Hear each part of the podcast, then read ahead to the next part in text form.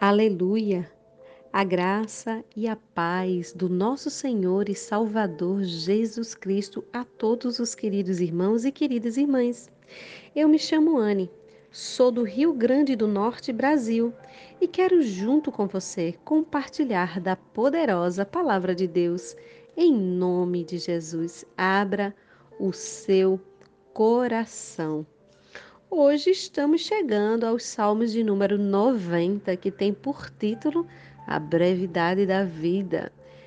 Se você deseja alcançar sabedoria, então você precisa ouvir a ministração desses salmos. E eu te convido ao final fazer uma oração em favor da sua vida, da sua saúde, da sua família e também da sua nação. Leia junto comigo. Senhor, tu tens sido o nosso abrigo, sempre de geração em geração. Antes que se originassem os montes e formasses o universo e a terra de eternidade em eternidade, tu és Deus. Tu reduzes o ser humano ao pó, afirmando: retornai ao pó, filhos dos homens. Verdadeiramente mil anos aos teus olhos são como o dia de ontem, que já passou, e como as poucas horas das primeiras vigílias da noite. Tu arrastas os homens na correnteza da vida, são breves como o sono, são todos como a relva que brota com a alvorada que germina e floresce pela manhã, mas ao pôr do sol murcha e seca.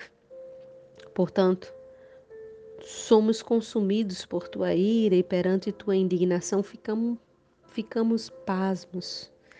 Tu conheces bem nossas iniquidades, nossos pecados mais secretos não escapam à luz da tua face. Sim, todos os nossos dias dissipam-se diante do teu furor, findamos os anos como um suspiro. De fato, os dias de nossa vida chegam a 70 anos ou 80 para os que têm mais saúde. Entretanto, a maior parte dos anos é labuta e sofrimento, porquanto a vida passa muito depressa e nós voamos. Quem é capaz de reconhecer a força da tua ira e da tua cólera, segundo o temor que te é devido? Sendo assim, ensina-nos, pois, a contar os nossos dias, a fim de que possamos alcançar um coração verdadeiramente sábio. Volta-te para nós, ó Eterno. Até quando haveremos de esperar? Tem compaixão dos teus servos. Sacia-nos desde o romper da aurora com o teu amor infinito e exultaremos de alegria todos os nossos dias. Alegra-nos na proporção do dia que nos puniste, pelos anos em que passamos sobre grande sofrimento que as tuas realizações se manifestem aos teus servos e aos teus filhos, a tua maravilhosa glória. Que a graça do Senhor nosso Deus pouse sobre nós, faz-nos prosperar as obras das nossas mãos, sim, confirma as obras das nossas mãos. Glória a Deus. Este salmo é muito conhecido, inclusive algumas pessoas são tendenciosas a dar esses salmos em dia de aniversário, não é? Ensina-nos a contar os nossos dias a fim de que nós possamos alcançar um coração sábio. Então, tem algumas pessoas que recitam esse verso de forma especial.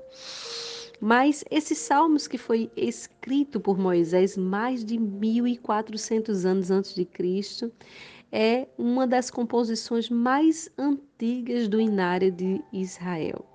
O entendimento do seu contexto histórico enriquece demais essa mensagem dos Salmos. Depois de 80 anos de preparação prática, em diversas experiências, Moisés foi chamado por Deus para libertar o povo de Israel. Os descendentes privilegiados de Abraão e esse povo saiu da terra da escravidão do Egito, O primeiro dos cinco livros atribuído a Moisés servia para educar a nação sobre suas raízes, acerca da sua linhagem e do lugar onde Deus havia determinado que cumpriria suas promessas para os patriarcas, a terra tão famosa terra de Canaã, a terra que emana leite e mel.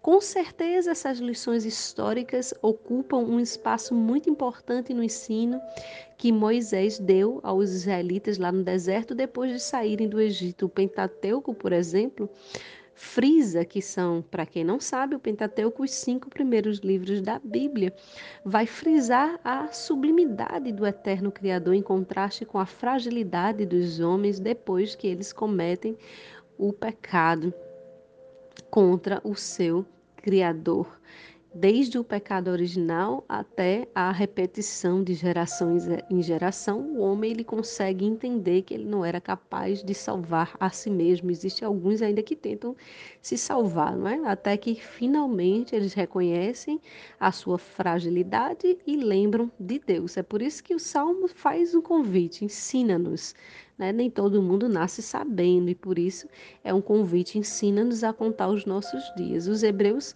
eles demoraram para crer que Deus de fato era onipotente e também eterno, apesar de todos os sinais que este povo presenciou no Egito desde a sua saída da escravidão, que foram sinais miraculosos. Basta você ler lá Êxodo que você vai ver isso.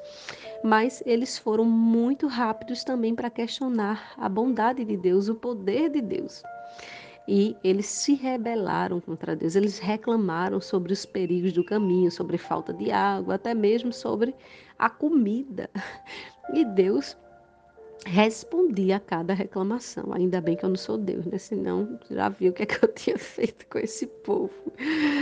Mas eles, eh, Deus conseguiu responder fornecendo tudo que o povo necessitava. Imagine como Deus é longânimo. Só que Deus o tempo todo ele repreendia a falta de fé do povo e ele deu é, uma lei especial e organizou a religião que era exclusiva da nação e encaminhou os israelitas para a terra prometida de Abraão, a tão famosa promessa que Deus havia feito a Abraão, que é, isso e havia sido propagado pela boca do Senhor, né? Há mais de 400 anos antes. Aquela geração não entrou na terra da promessa dez homens covardes convenceram o povo que a terra era inconquistável e por isso Deus sentenciou a incredulidade do povo e fez o povo peregrinar no deserto. Você deve lembrar dessa história contada também lá em Números. Eles não teriam lugar permanente para morar e a sobrevivência de seus filhos estariam dependendo da sua fé. E por isso Moisés compôs os Salmos 90. Então você imagine esse contexto. Uma geração rebelde, uma geração que fica pedindo a Deus prova de que ele realmente é Deus, uma, uma geração murmuradora, reclamadora e que não tinha tanto tempo de vida, né? E ao invés de decidir adorar ao seu Criador, eles continuavam é, murmurando, reclamando, enchendo o coração deles de incredulidade. E quando o povo andava no deserto, sem lugar próprio, Moisés olha para cima e diz aqui no famoso Salmos 90, verso 1 e 2: Senhor, tu tens sido nosso abrigo de geração em geração, de eternidade em eternidade, tu és Deus. E nos versículos seguintes, ele focaliza a diferença entre a eternidade de Deus e a existência transitória de um homem condenado por causa do seu pecado, que é bem interessante aqui no versículo que se segue, aqui no verso de número 9, quando diz: Todos os nossos dias dissipam-se com o teu furor, findamos como findamos aos anos como que um suspiro, quando ele diz também no verso 8: Nossos pecados mais secretos não escapam à luz da tua face. O que poderia ficar encoberto diante do Criador? Absolutamente nada. E um verso aqui muito citado para Deus, mil anos não passam como algumas horas do dia. A vida, de fato, é breve. Há algumas pessoas que conseguem viver 70, 80 anos, mesmo com todo o avanço da medicina. Esse Salmos é bem atual.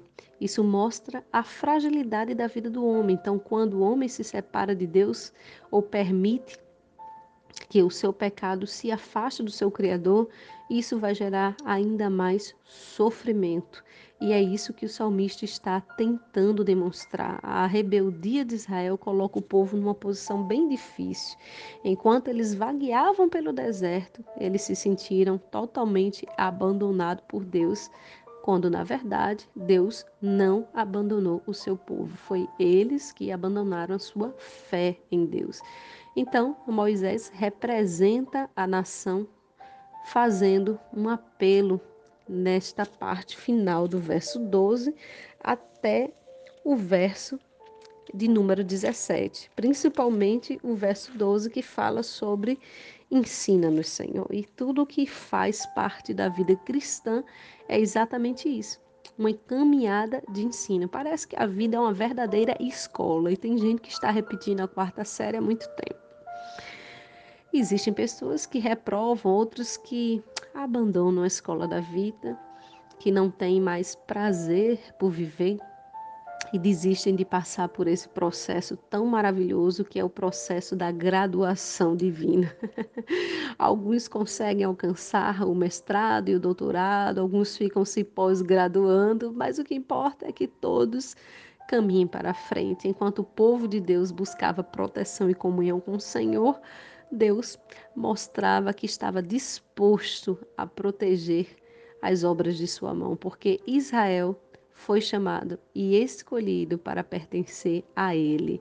E aqui o salmista diz: Senhor, que o Senhor confirme as obras das nossas mãos, que Deus possa em nome de Jesus, atender a este pedido nesta noite, que Deus venha confirmar os seus passos e o meu passo. Hoje a gente vai fazer o mesmo apelo, mas que a nossa comunhão com Deus não venha sofrer nenhum dano e que a nossa fé não venha ser prejudicada, mesmo vendo tantas coisas que nós temos visto nesses últimos dias.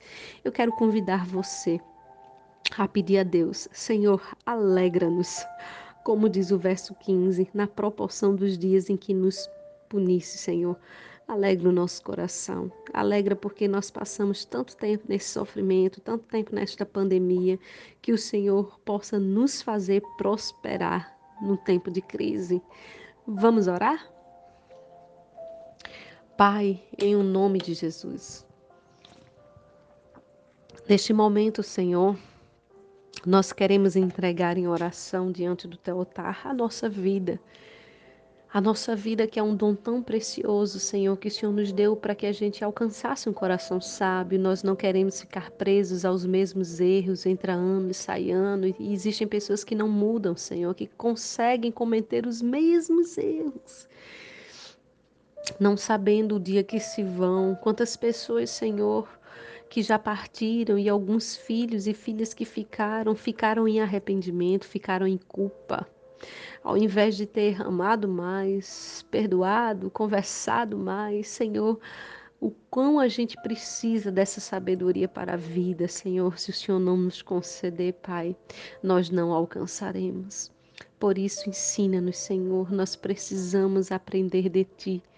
E nós sabemos que o Senhor tem toda a paciência em nos ensinar, assim como tu tivesse com o povo de Israel, mesmo falho, mesmo errado, Senhor, o Senhor manifestava o sinal da tua bênção. Nós cremos que o Senhor está fazendo isso com o Brasil. Nós cremos que o Senhor está fazendo isso com as nações, Senhor.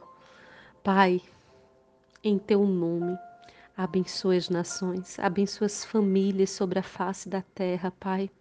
Rogamos a Ti para que o Senhor libere o Teu povo, para que o Senhor liberte a vacina, Senhor, venha para as mãos de todo aquele, Senhor, que está necessitado, Pai. Liberta o Teu povo, Senhor, deste cativeiro do sofrimento, do cativeiro da enfermidade, do cativeiro da morte. Clamamos a Ti pelo sangue do Teu Filho Jesus.